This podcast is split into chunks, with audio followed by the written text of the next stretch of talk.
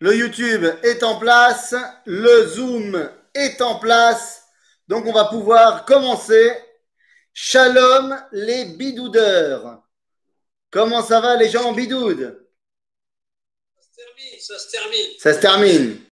Quoi, demain? Euh, Shabbat. Shabbat. Tov, Tov. Bon, dernière ligne droite. Ça va, comment vous sentez-vous? Ça va. Très bien. Bon, Baruch Hashem. Yafé Meod.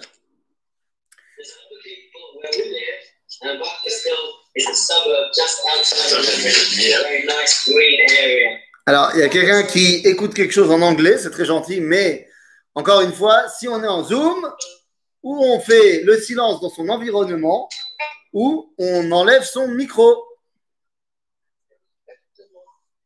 Ok?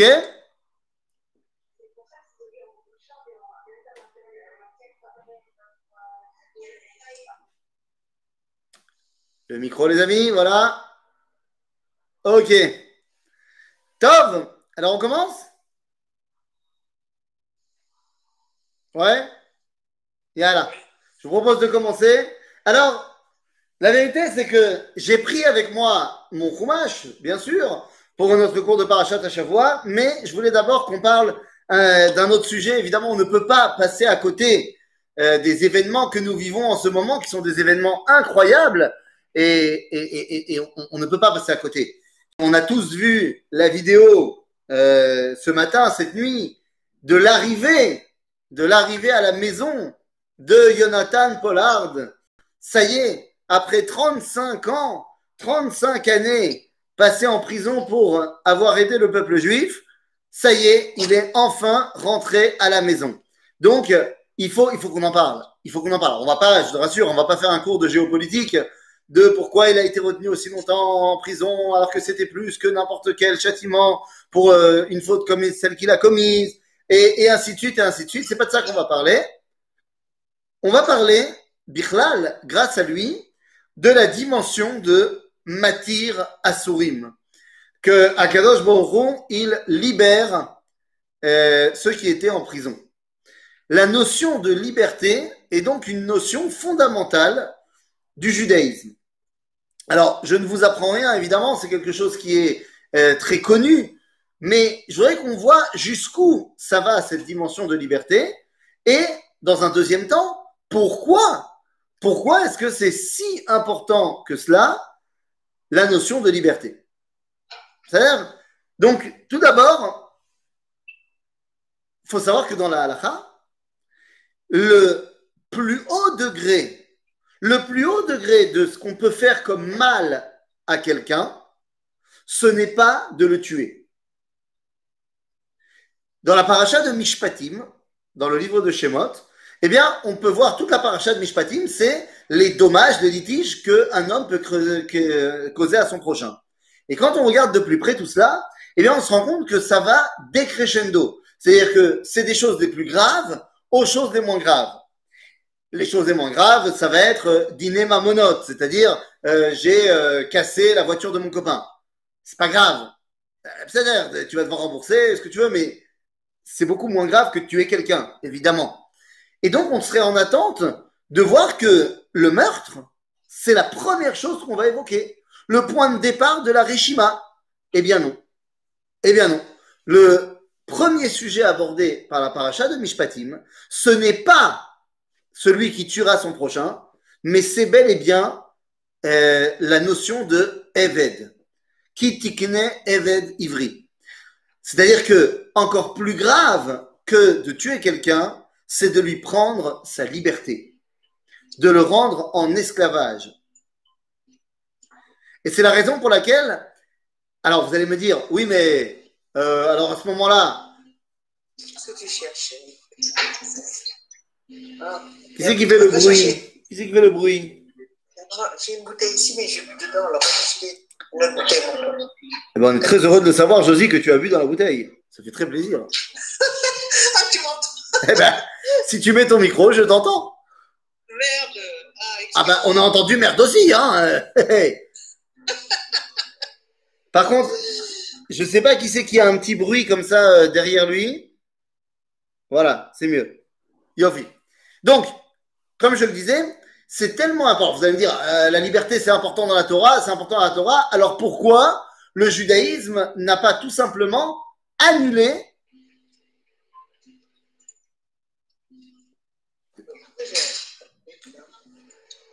Alors ça vient de chez Isar Tenenbaum, à mon avis, euh, le bruit.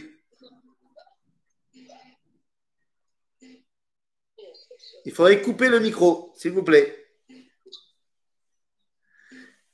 Bekitsour, euh, vous allez me dire, bah alors si c'était tellement important la liberté, pourquoi la Torah n'a tout simplement pas interdit l'esclavage? Mais la raison est très simple.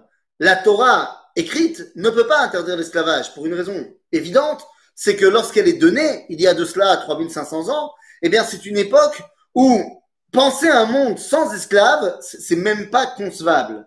Ça ne fait même pas partie de notre univers.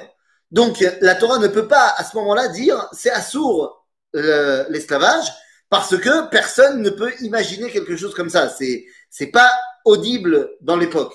C'est pourquoi ça va être le travail de la Torah orale, de la Torah BLP, de venir et de dire attention, attention.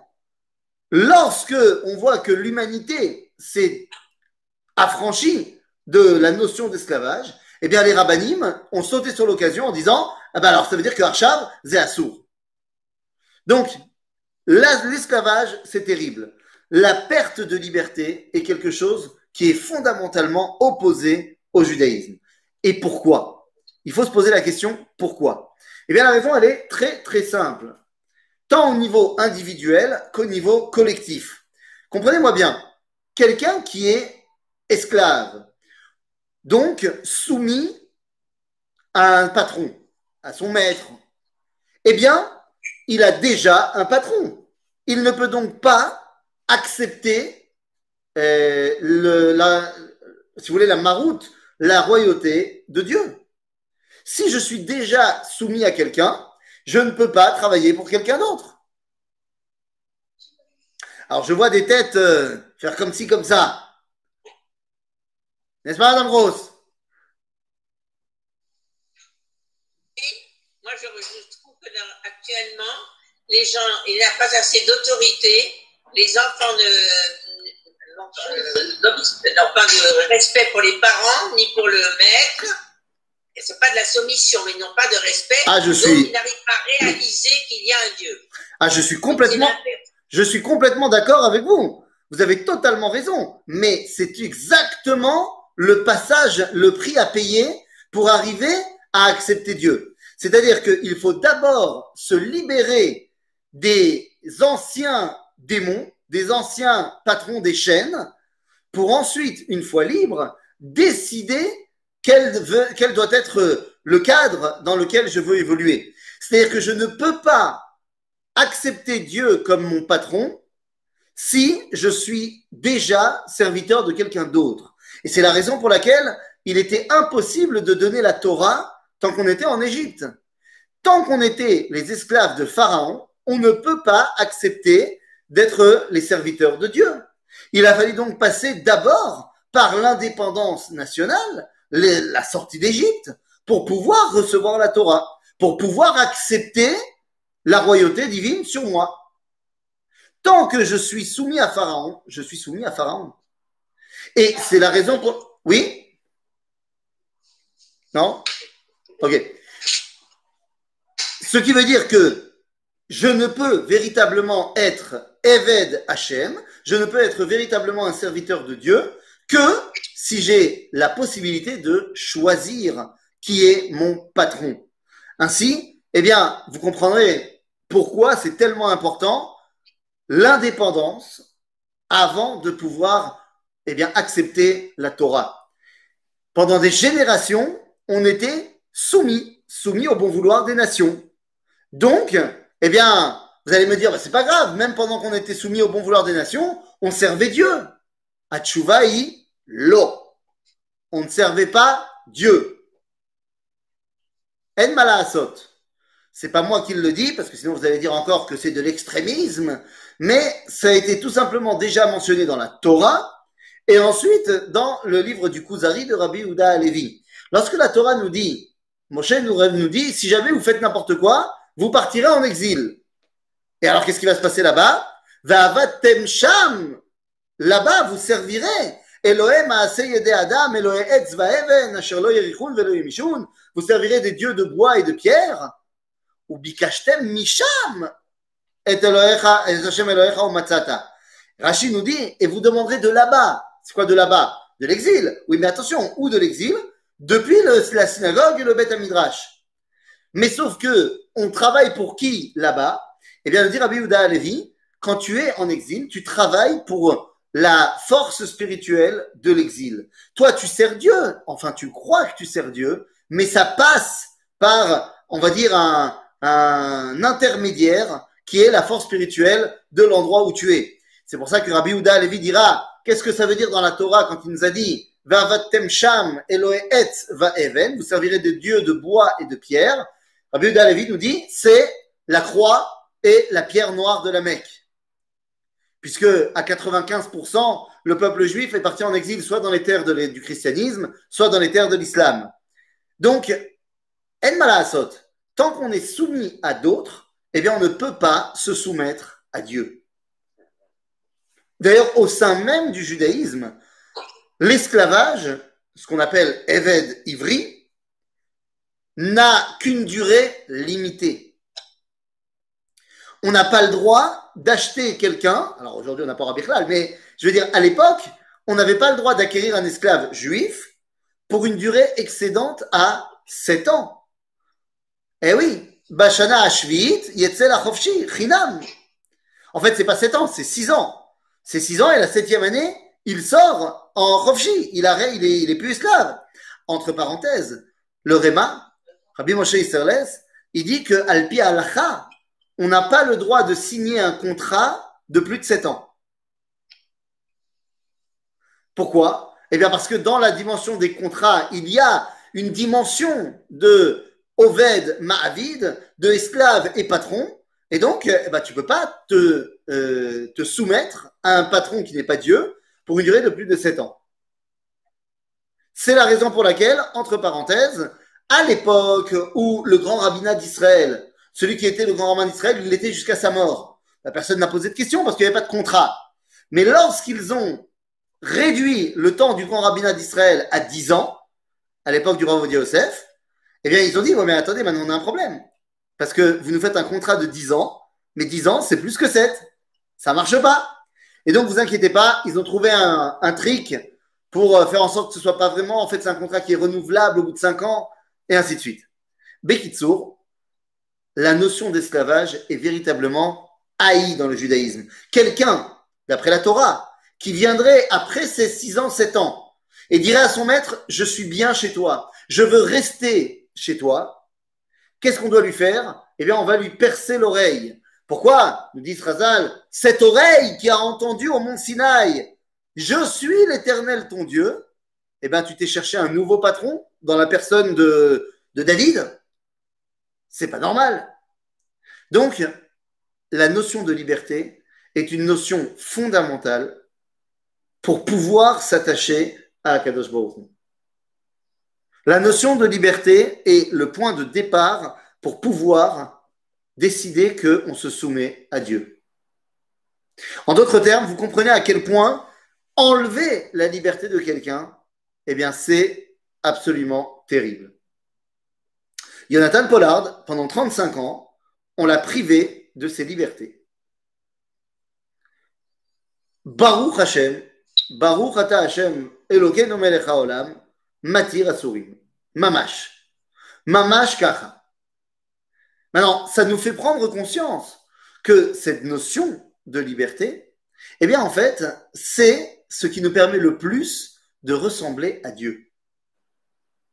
Parce que on doit kadosh on doit ressembler et essayer d'acquérir les qualités de Dieu. Or, la qualité par excellence du divin, c'est la création. Il est le créateur. Or, pour créer, il faut être libre. En d'autres termes, la liberté par excellence, c'est celle dont Akadosh Baruch fait preuve lorsqu'il crée. de ce fait, lorsque moi je suis libre, eh bien je peux au mieux ressembler à Akadosh Baruch et m'attacher à lui. C'est exactement de cela qu'on parle. Ce qui me permet de faire une transition et de pouvoir revenir dans notre paracha, parce que finalement, cette paracha voit le début de la fin de la liberté des Bnei Israël. Puisque dans la paracha de Vaïri, Am Israël arrive en exil. Ça y est. Alors oui, c'est vrai, ils sont installés à la fin de la paracha de la semaine dernière. Mais la paracha de Vaïri, ça y est, ça fait 17 ans que Am Israël est en exil. Nous sommes petit à petit privés de nos libertés. Alors c'est pas tout de suite l'esclavage. Non, c'est pas tout de suite l'esclavage. Effectivement, l'esclavage ne va arriver que beaucoup plus tard. Mais c'est déjà bah, un amoindrissement des libertés. Ah, la question, c'est qu'est-ce qu'on fait quand on est dans cette situation-là? Eh bien, la première chose qu'on fait, c'est qu'on cesse d'être nous-mêmes. Celui à qui tu as pris sa liberté, il n'est plus lui-même. Et donc, la première chose qui se passe, c'est Vayechi Yaakov Beretz Mitzrayim, le premier verset de la paracha, Sheva Esre Shana, Vayu Chayav Mea Sheva Shani Verba Verbaim Mea Shana, Vayechi Yaakov. Seulement juste après, on nous dit, Vayikrevu Yeme Israël Lamut. Ben oui, puisque c'est l'ère, si vous voulez, de Yaakov, alors Israël est en train de mourir. Vous connaissez très bien la différence entre ces deux dimensions.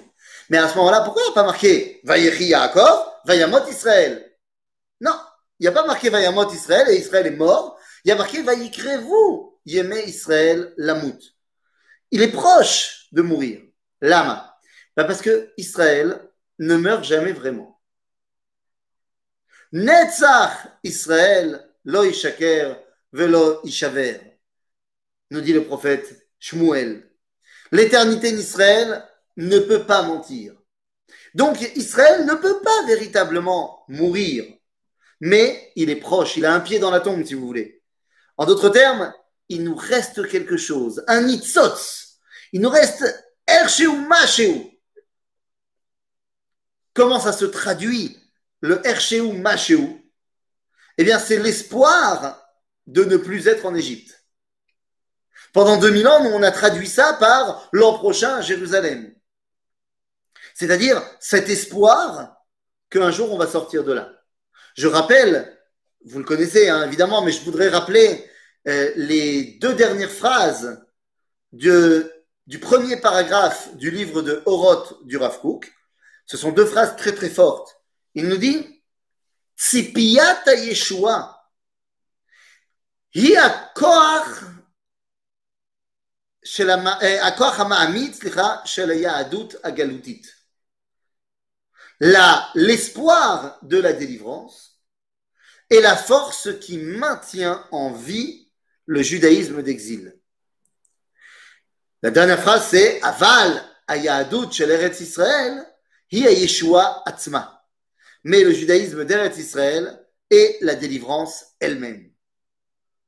En d'autres termes, nous dit le Rav même quand on est là-bas, nous avons quand même l'espoir de revenir qui nous permettra un jour de revenir. Jonathan Pollard, comme les autres personnes à qui on a privé euh, de leur liberté, ce qui les a fait tenir, c'était l'espoir de retrouver la liberté. Je parle de Jonathan Pollard parce qu'il est sorti aujourd'hui, mais on a entendu ça des dizaines et des dizaines de fois dans la bouche de Nathan Charansky dans la bouche de Nathan Sharansky, qui était dans son goulag là-bas en Syrie, en, Syrie, en Sibérie, euh, il raconte que ce qui le faisait tenir, c'était l'espoir qu'un jour, ils arriveraient en Israël. Autre chose, pratiquement toutes les personnes qui ont survécu à la Shoah te disent que ce qui les a fait tenir, c'est qu'ils avaient un espoir. Ce n'est pas forcément l'espoir de revenir en Israël, mais ils avaient quelque chose. Ils avaient quelque chose pour lequel ça valait le coup de se battre. L'espoir de retrouver euh, quelqu'un, l'espoir de euh, de, voilà, chacun avec son espoir. Mon arrière-grand-mère, pas ma grand-mère, ma grand-mère, elle, elle a survécu à la Shoah parce que c'était c'était euh, une guerrière. Qu'est-ce que tu veux que je te dise? J'ai pas d'autres mots. Mais sa mère, à ma grand-mère, qui était avec elle à Auschwitz, elle était déjà faible lorsqu'elle est arrivée dans le camp. Par plein de stratagèmes, ils ont réussi à survivre toutes les deux. Mais elle, si elle a survécu, mon arrière-grand-mère, que je n'ai pas connue, si elle a survécu, c'est parce que sa fille, ma grand-mère, lui a fait miroiter un espoir. Je vous explique.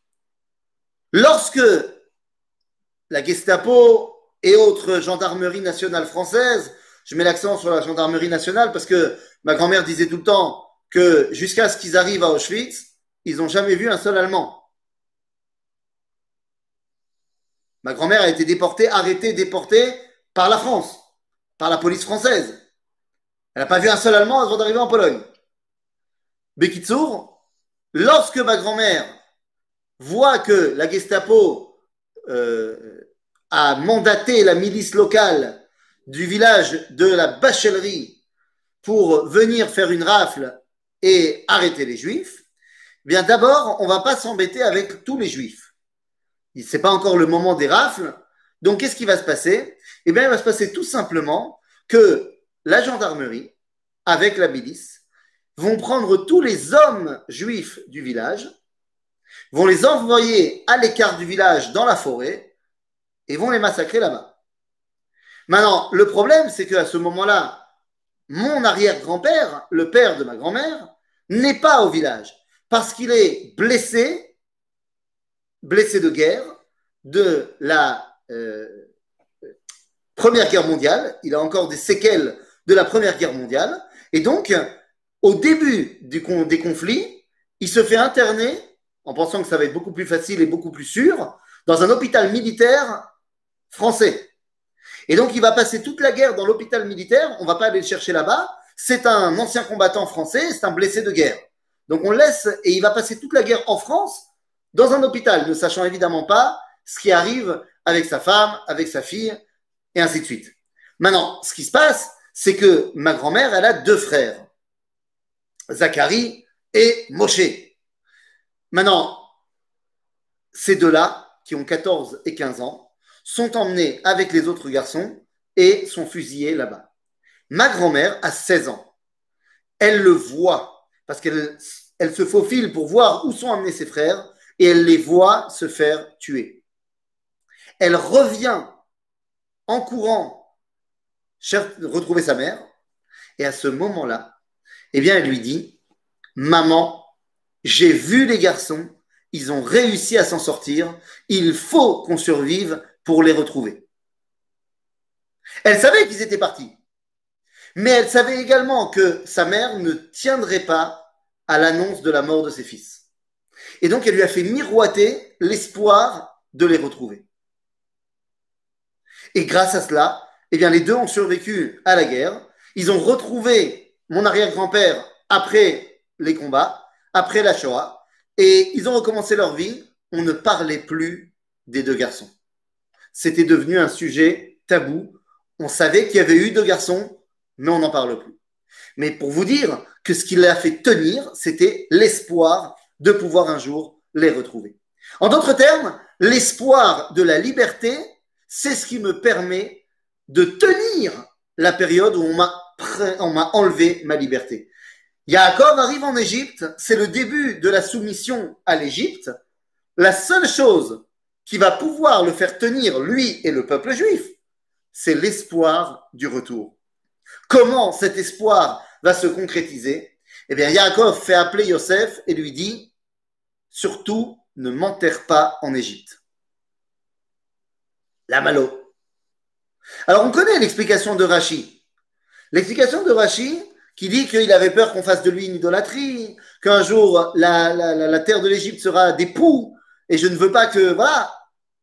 Mais sans rentrer dans Rachi. Alna tikbereni bemitzrayim. Ne m'enterre pas en Égypte. Pour le coup, il est possible que la traduction française soit encore plus euh, parlante que l'hébreu. Ne m'enterre pas. Si quelqu'un est enterré quelque part, eh bien, je vais prendre un synonyme botanique. Il est enraciné là-bas. Là où tu as tes ancêtres, c'est là qu'est ton identité. D'ailleurs, les Chinois le savent très bien. Dans le Tao Te Ching, dans le livre fondateur du taoïsme, il est mentionné que lorsque tu rencontres quelqu'un, tu ne dois pas lui demander d'où vient-il, mais tu dois lui demander où sont enterrés tes ancêtres. Ça apprendra beaucoup plus sur qui tu es de simplement savoir de quel village tu viens. Si Yaakov est enterré en Égypte, alors l'enracinement du peuple juif devient l'Égypte. Vous allez me dire, mais attends, pendant 2000 ans, on a enterré des gens euh, partout en exil. Et combien on a de kivrei tzadikim en Chutz Laaretz? Nachon, on n'avait pas le choix. On n'avait pas le choix. Mais Baruch Hashem qu'aujourd'hui, pour ceux qui n'ont pas la chance d'habiter en Israël, eh bien, il y en a plein qui décident de se faire rapatrier après leur mort pour être enterrés en Israël. Pourquoi ça? Alors, on peut comprendre qu'on leur a vendu de la spiritualité, que le fait d'être enterré dans la terre d'Israël, ça fait du bien à la Nishama, Zenachon. Mais c'est surtout parce qu'ils veulent de nouveau faire partie du destin du peuple juif. Et l'enracinement du peuple juif, eh bien, il se fait ici. C'est ce qu'il demande à Yosef. Al. Le fait que Yaakov va être envoyé à Meharat Marpella pour être enterré là-bas, eh bien, va devenir l'espoir pour le reste du peuple que nous aussi, on reviendra à la maison. D'ailleurs, cet espoir, il va être tellement bien compris par Yosef qu'au final, à la fin de sa vie, il rassemblera ses frères en leur disant Bon, pour l'instant, je ne peux pas euh, aller me faire enterrer en, Israël. Je suis esclave de Pharaon. Donc, moi, je ne suis pas libre de mes actions. Mais quand vous allez sortir d'Égypte, ramenez-moi avec vous. Ramenez-moi avec vous. Je ne veux pas être enterré là-bas. Tout le paracha, c'est comment est-ce qu'on passe de l'enterrement d'Yaakov, Bemarat à la demande de Yosef de ne pas oublier de le sortir d'exil. Comment on fait? Comment on fait pour passer de là à là? Eh bien, en fait, c'est très simple. Pour passer de là à là, il faut se rappeler de plusieurs choses. On va commencer les brachot. Yaakov va donner les brachot à ses enfants. Mais là, il y a quelque chose qui est bizarre. Je comprends qu'il veuille bénir Ménaché et Ephraim, pas de problème. Mais ce que je ne comprends pas, c'est pourquoi il les bénit avant les autres. Bizarre. Vous allez me dire, mais non, mais c'est Yosef qui les a amenés pour se faire bénir. Bah, il aurait très bien pu dire, c'est très bien, laisse-les sur place, va chercher tes frères, on va faire la bénédiction. Et dans l'ordre, s'il vous plaît. Pourquoi est-ce qu'on fait d'abord une bracha spécifique à et Ephraim, et ensuite, on fait la bracha au reste des tribus La mamakara Eh bien, tout simplement parce que la bracha qui est donnée à Ephraim ou Ménaché, eh bien, c'est la bracha qui nous permettra d'arriver à la bracha des autres. Ephraim ou Ménaché sont les fils de qui? Ils sont évidemment les fils de Yosef. Oui, biologiquement parlant, ils sont les fils de Yosef et de Osnat. Bien sûr. Aval, deux secondes. Est-ce que Yaakov est sénile Quoi Yaakov, il a Alzheimer? Comment ça se fait qu'il demande à Yosef, quand il voit devant lui Menachem et Ephraim, ça fait 17 ans qu'il est déjà ici qu'il est, déjà en Égypte Quoi, tu vas me dire qu'il ne les a jamais rencontrés? Ah Rachid nous dit que Ephraim, il étudiait tous les jours avec Yaakov. Alors, comment est-ce possible, Rabotai, que Yaakov demande à Yosef Mi elle C'est qui? Qui c'est? Rachid dit ce qu'il dit. Mais moi, je veux comprendre le texte. Mi elle est. Réponse de Yosef ce sont mes enfants qui sont nés ici en Égypte. Jacob lui dit non, tu n'as pas compris. Je ne t'ai pas demandé pour savoir c'est qui, parce que je ne le savais pas. Mais j'avais peur que toi, tu ne le saches pas. Je vais t'expliquer mi est.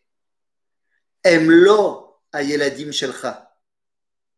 Oui, biologiquement, c'est tes enfants, mais ce ne sont pas tes enfants. Ki veshimon yu li. Ils seront pour moi comme Reuven et Shimon. Ils font partie des tribus d'Israël. Ce sont mes enfants. Lihem. Et à ce moment-là, il va pouvoir les bénir. Et pourquoi on avance? On a dit parce que leur bracha va permettre celle des autres. Vous connaissez la fameuse histoire? Ben oui, ben j'y viens. J'y viens. Pourquoi? J'y viens. Vous connaissez la fameuse histoire que lorsqu'il va les bénir, Yosef prend son fils Ménaché, qui est le Bechor, il le met en dessous de la main droite de Yaakov, et il prend Ephraïm, il le met en dessous de la main gauche. Alors c'est très bien parce que j'ai deux écrans, parce qu'il y a un YouTube et un Zoom. Donc dans le Zoom, c'est ma main droite, et dans le YouTube, c'est ma main gauche. C'est-à-dire, comme ça. Donc, il le met comme ça. Mais vous connaissez l'histoire. Hop Yaakov, Sikel et Yadav. Il dit la. Et Yaakov lui répond Yadati beni Yadati. Gam hu yeh le'am, vegam hu yigdal, aval achiv hakaton yigdal mimenu. Yaakov dit à Yosef Mais non, mais t'inquiète pas. Je sais très bien qu'ils sont tous les deux des grands. Mais le petit, il sera plus grand que le grand. La question, c'est Makara. C'est quoi cette histoire? Rachid dit De Ménaché va descendre Gidon, Gédéon, le prophète, le Chauffette Gidon, du livre de Shoftim, chapitre 6. Alors que de Ephraïm va sortir Yehoshua. Alors vous allez me dire, bah ouais, Yehoshua est plus grand que Gidon. Mais c'est quoi C'est juste, euh, on a fait euh, un rabinomètre? Non. Yehoshua et Gidon vont tous les deux faire la même chose. Tous les deux, ils nous font hériter de la terre d'Israël. C'est-à-dire que Yehoshua va nous faire hériter de la terre d'Israël parce qu'il va être le chef qui va conquérir la terre d'Israël, pas de problème. Gidon nous fait hériter de la terre d'Israël parce que, eh bien, c'est l'époque où justement les, les Midianim ont pris possession de la terre d'Israël. Il va nous libérer de l'emprise des Midianim et nous réapproprier la terre d'Israël. Donc Gidon, Yehoshua, même combat. Seulement, Yehoshua a quelque chose en plus. Il ne fait pas que nous donner l'héritage de la terre d'Israël, mais il nous donne également la Torah. Moshe kibel Torah misinai umsara le Yehoshua. Donc, Yehoshua, il n'est pas que un combattant pour la terre d'Israël, il est également un combattant pour la Torah. En cela, il est plus grand que Gidon. Mais ça nous apprend quelque chose. C'est la première des brachot qui va être donnée dans l'exil pour te rappeler qu'en exil, il faut que tu gardes deux choses. Si tu en perds une des deux, terminé. Ces deux choses, c'est l'espoir du retour en terre d'Israël et la Torah. Un juif qui a abandonné l'espoir de la terre d'Israël, eh bien, Baruch Hashem, ce n'est pas arrivé pendant 1800 ans. Tous les juifs avaient le regard tourné vers Jérusalem jusqu'à ce qu'arrive l'émancipation. Et lorsqu'est arrivée l'émancipation et la réforme, eh bien, on a effacé du livre de prière des réformim, déjà au 19e siècle, toute euh, relation à la terre d'Israël. Par exemple, dans la Hamida, quand on dit Teka beshofar gadol lecherutenu, vesanes lekabetz galutenu, vekabetzenu yachad me'arba kanfot haaretz la'artzenu, Baruch Hashem mekabetz nitra amo Israël, bah on a changé le texte. On a dit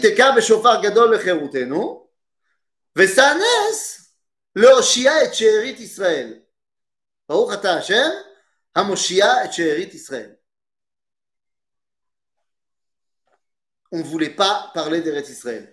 Qu'est-ce qui s'est passé? Eh bien, de cette euh, communauté-là, on sait 200 ans plus tard, qu'est-ce qui se passe?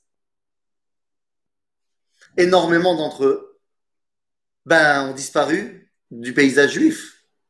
D'un autre côté, quelqu'un qui abandonne la Torah pendant ces 2000 ans d'exil, eh bien, lui aussi, il finit bah, tout simplement par se marier avec une non-juive et c'est terminé. En d'autres termes, les deux dimensions sont cruciales, bah, évidemment, pour, euh, idéalement, elles sont cruciales.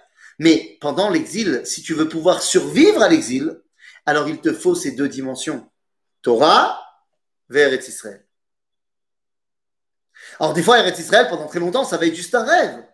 Mais l'homme. Ce rêve permet, en s'y accrochant, eh bien, à garder cette dimension de j'ai l'espoir. Et donc, je suis rattaché. Une fois qu'on a rattaché cela, alors il faut juste dire une chose. On a dit, donc quelqu'un qui abandonne l'un des deux, c'est très problématique. Donc ça veut dire que Torah, bli Eretz Israël, ça marche pas. Eretz Israël, bli Torah, ça marche pas non plus. Il nous faut donc les deux. C'est pas shoot, mais odd. Et vous vous rendez compte qu'aujourd'hui, eh bien, le sionisme laïque, c'est-à-dire qui prône Eretz Israël, bli Torah, est en régression perpé- sera perpétuelle.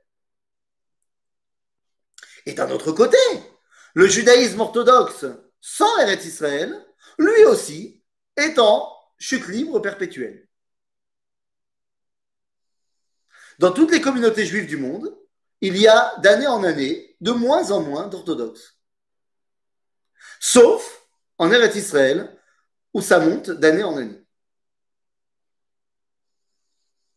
Tout simplement parce que ici, il peut y avoir l'union des deux qui crée une, ident- une identité, euh, une identité idéale. Quand je dis orthodoxe, je nous inclus dedans. Vous m'avez bien compris. Orthodoxe, ça ne veut pas dire que tu t'habilles en noir et blanc avec un chapeau. C'est-à-dire que c'est bien clair pour tout le monde. Donc nous sommes, nous, des juifs orthodoxes, bien évidemment. OK? Donc voilà comment on est capable de passer de là à là. T'as bien fait malade? Mais maintenant qu'on est là-bas, vous savez ce qu'on peut faire? Eh bien, maintenant qu'on est là-bas et qu'on sait comment revenir ici, eh bien, on peut faire quelque chose qu'on a du mal à faire ici. Ici, je ne sais pas si vous avez déjà vécu cela, mais on vit ça au quotidien de toute façon. On a le temps pour rien. Je ne sais pas si vous vous rendez compte. Ici, il y a toujours un truc qui se passe. Tu n'as jamais le temps de te poser. Combien on a le temps de se poser? Combien on a le temps de réfléchir deux secondes?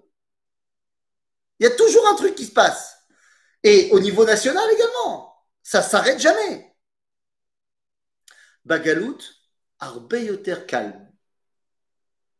Ah, Arbeyoter calme. Bon, il y a une petite attaque antisémite par-ci, par-là, un petit pogrom. Bon, d'accord. Mais dans la vie de tous les jours, je vais te dire, le rabbin, c'est pas trop compliqué. Ah, vous allez me dire, mais non, mais aujourd'hui, qu'est-ce que tu racontes? Aujourd'hui, c'est un tourbillon. Mais tu connais pas le rabbin Fison euh, de Metz? Et il arrête pas de te dire qu'il tourne dans tous les sens. Évidemment Mais aujourd'hui, le judaïsme de Haaretz, il est pris dans un tourbillon à cause d'Israël. Parce qu'aujourd'hui, qu'il le veuille ou pas, il, est, dedans. Il est dans ce, ce, cette euh, ébullition constante. Mais Bagalout, Bagalout, se passe pas grand-chose, la vérité. Franchement, tu prends les juifs d'il y a, allez, 300 ans et les juifs d'il y a 700 ans, pas grand-chose qui a changé. Hein. Ça veut dire quoi? Ça veut dire que Bagalout, on a le temps de se poser sur qui on est. Eh oui, puisque ce n'est que théorique. On ne pourra pas exprimer notre identité, mais on a le temps d'y réfléchir. Quand on arrive ici, on a terminé de réfléchir, on s'exprime. Bon, des fois, ce serait peut-être bien qu'on réfléchisse deux secondes avant de parler quand même, mais on s'exprime. Mais Bagalout, on ne peut pas s'exprimer. Donc, comme on ne peut pas s'exprimer, on peut, on peut réfléchir. Et donc, c'est ce qui nous permet d'arriver de la bracha de Ephraim ou Ménaché à la bracha de tous les autres tribus, qui sont en fait tout simplement le, on va dire, le, le CV du peuple juif. Quels sont les différents critères qui sont bah, l'identité d'Israël? Chacune des tribus représente une valeur prônée par l'identité d'Israël. Quelles sont les valeurs prônées par Israël? Eh bien, c'est très simple. D'abord, la première valeur est prônée par Réhouven. C'est quoi la valeur que prône Réhouven? Psizout. Psizout, ou alors, dans le langage du Messilat Yesharim, Zrizout. L'empressement. Mère, mère, je fais les choses, tac, j'attends pas, boum. Ça peut évidemment avoir des conséquences négatives des fois. Parce que des fois, à force d'empressement, tu peux faire des erreurs. C'est nachon. Mais c'est une qualité beaucoup plus qu'un défaut.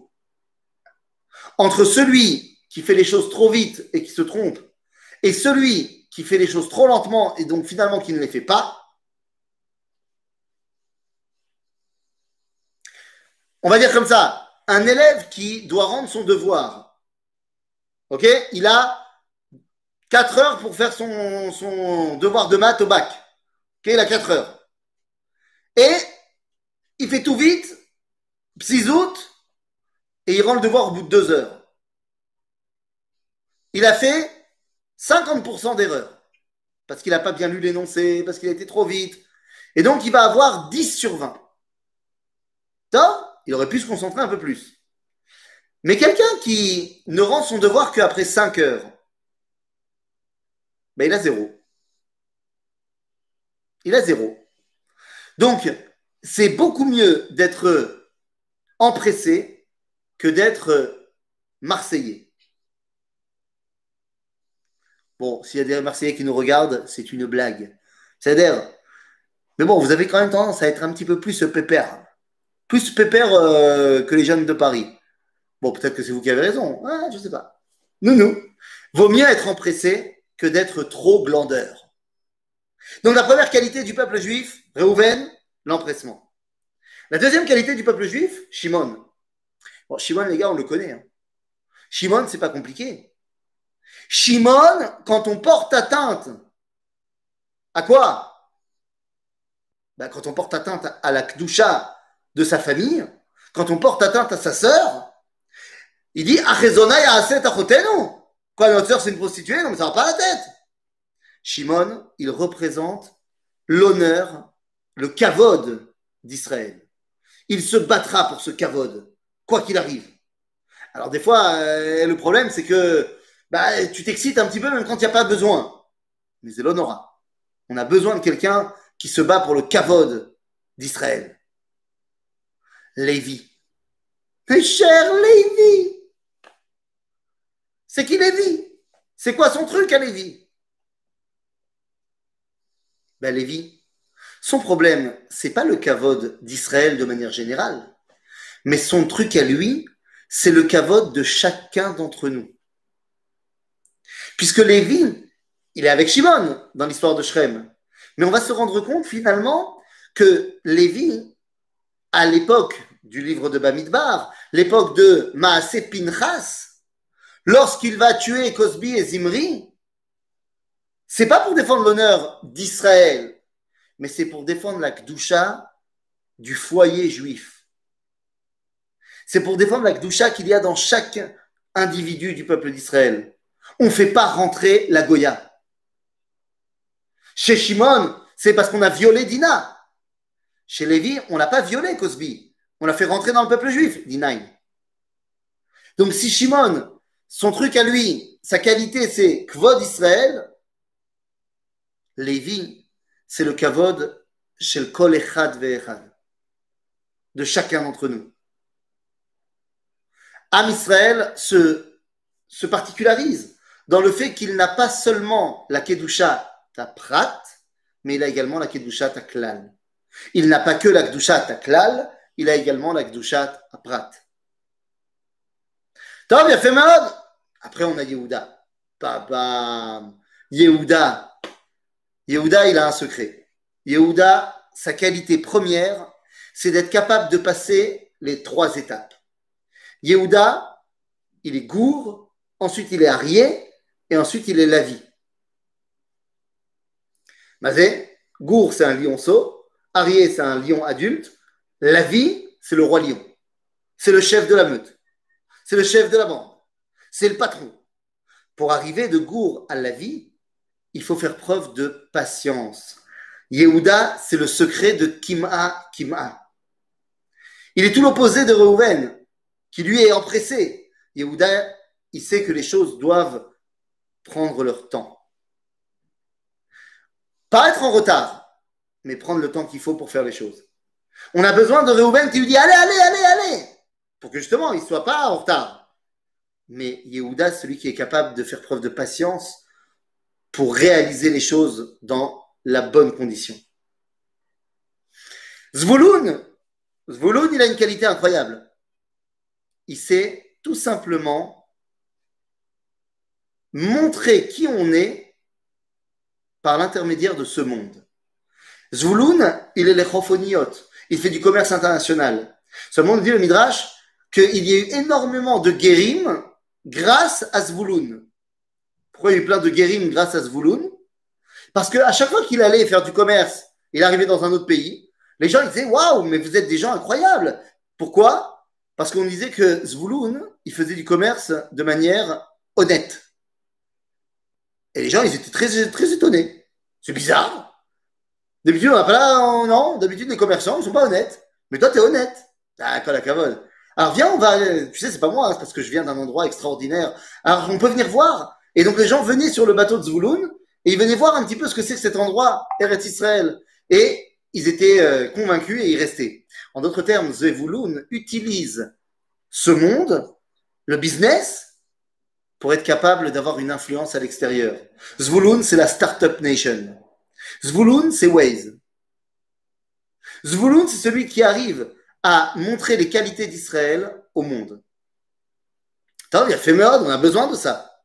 Mais alors, euh, Zvouloun, ça suffit pas. On a également Issachar. Issachar, il se bat pour la Torah. C'est tout. Issachar, son truc, c'est Toiré. Voilà, ça c'est une valeur fondamentale aussi. Il faut qu'il y ait des gens qui soient pas prêts à laisser passer quand on méprise la Torah, quand on réduit la Torah à des petites choses. Torah, Torah, Torah. Zei Issachar. Chamor Garen. Rovetz ben Amishpetaim. Il y a un autre élément qui est fondamental pour le peuple juif, c'est la justice. La reine Dan, où il y a Dinamo, Midata Mishpat, Midata Din, ça fait partie des valeurs fondamentales du peuple juif. On a également un autre bonhomme qui s'appelle Asher. Asher? Asher, il donne à manger à tout le pays. Shemena Lachmo. Asher, Shemena Lachmo. Agave, au niveau géographique, le territoire de Asher est le territoire le plus riche d'Israël. De Asher vont sortir tous les Maadane Melech, vont sortir tous les denrées qui vont alimenter. Si Zevouloun, il est capable d'utiliser ce monde pour influencer à l'extérieur, Asher, il utilise ce monde pour influencer à l'intérieur du peuple juif. Sauf que jusqu'à présent, on a parlé de choses qui sont nécessaires à la survie. Il est temps également, pas seulement de survivre, mais de vivre. C'est pour ça qu'on a Naphtali. Naphtali, il s'occupe de courir et d'écrire des poèmes. En d'autres termes, Naphtali, il fait du sport et de la culture. Vous allez dire, c'est pas nécessaire, c'est pas essentiel. C'est tellement pas essentiel que c'est essentiel au carré. Un peuple qui ne se réfléchit pas ne peut pas évoluer. C'est complètement essentiel. Pour ça, il a besoin de quelqu'un qui lui permette de pouvoir s'adonner à la réflexion. Gad. Gad ou Gdoud. C'est un militaire de naissance. Gad, c'est Midata Gvura, Midata Milchama. On en a besoin également. de giborim, de guerriers, qui sont capables de faire la guerre de manière ordonnée. Pas comme Shimon et Lévi, qui sautent sur tout ce qui bouge. De manière ordonnée. On a besoin de Tzahal. Et puis, on a le petit, le petit Binya, Binyamin Hamoud. Ah, Binyamin. Binyamin, il est au top, au début et à la fin de, de chaque événement. C'est le chauffeur de salle et c'est celui qui vient fermer la porte également. C'est-à-dire que Binyamin, il est capable de voir des matzavim qui ne sont pas encore au top, mais dire je reconnais que c'est déjà là, ça va commencer à venir. Moi, je me rappelle, je me rappelle, j'étais, très petit, donc c'est peut-être que mes souvenirs sont pas sont pas énormes, mais je me rappelle que je suis rentré au football club de Metz quand j'avais 5 ans. Mon frère, à ce moment-là, on avait déjà 8. Et lui aussi, il jouait au FC Metz. L'année suivante, été devenu un des piliers de l'équipe des 6 ans. Attends, tu crois? Mon frère avait 9 ans. À ce moment-là, alors je vous parle de choses euh, seuls les médecins peuvent connaître, mais à ce moment-là, il y avait euh, au stade Saint-Symphorien, au stade de foot de l'équipe du FC Metz, il y avait le challenge, le challenge du Graouli. Alors le Graouli, c'était l'emblème du club, c'était une espèce de dragon, et ils avaient fait un challenge. C'était quoi le challenge? Eh bien, c'était que toute la saison, avant le match des professionnels, il y avait un tournoi qui était organisé avec plusieurs clubs de la ville. Et c'était génial parce que dans ces tournois-là, eh bien, on s'habillait pas avec nos maillots de nos clubs, mais on portait des maillots des grandes équipes européennes. Manchester United, la Juventus de Turin. Et je me souviens que mon frère, il a commencé, c'était, seulement à partir de, des âges de 9 ans qu'on participait au tournoi. Et donc mon frère, il a fait il faisait partie de l'équipe du FC Metz et donc il a joué. Maintenant, moi, je suis venu l'accompagner, l'encourager, premier match de mon frère, de mon grand frère et tout, dans le stade officiel. Et lui, il jouait, si je me trompe pas, pour la Juventus de Turin. Et bon, on est dans le vestiaire. Mon père, c'était le coach de l'équipe de mon frère. Attention. Et à ce moment-là, le coach de l'autre équipe, il vient voir mon père et il dit euh, On a un petit qui n'est pas venu.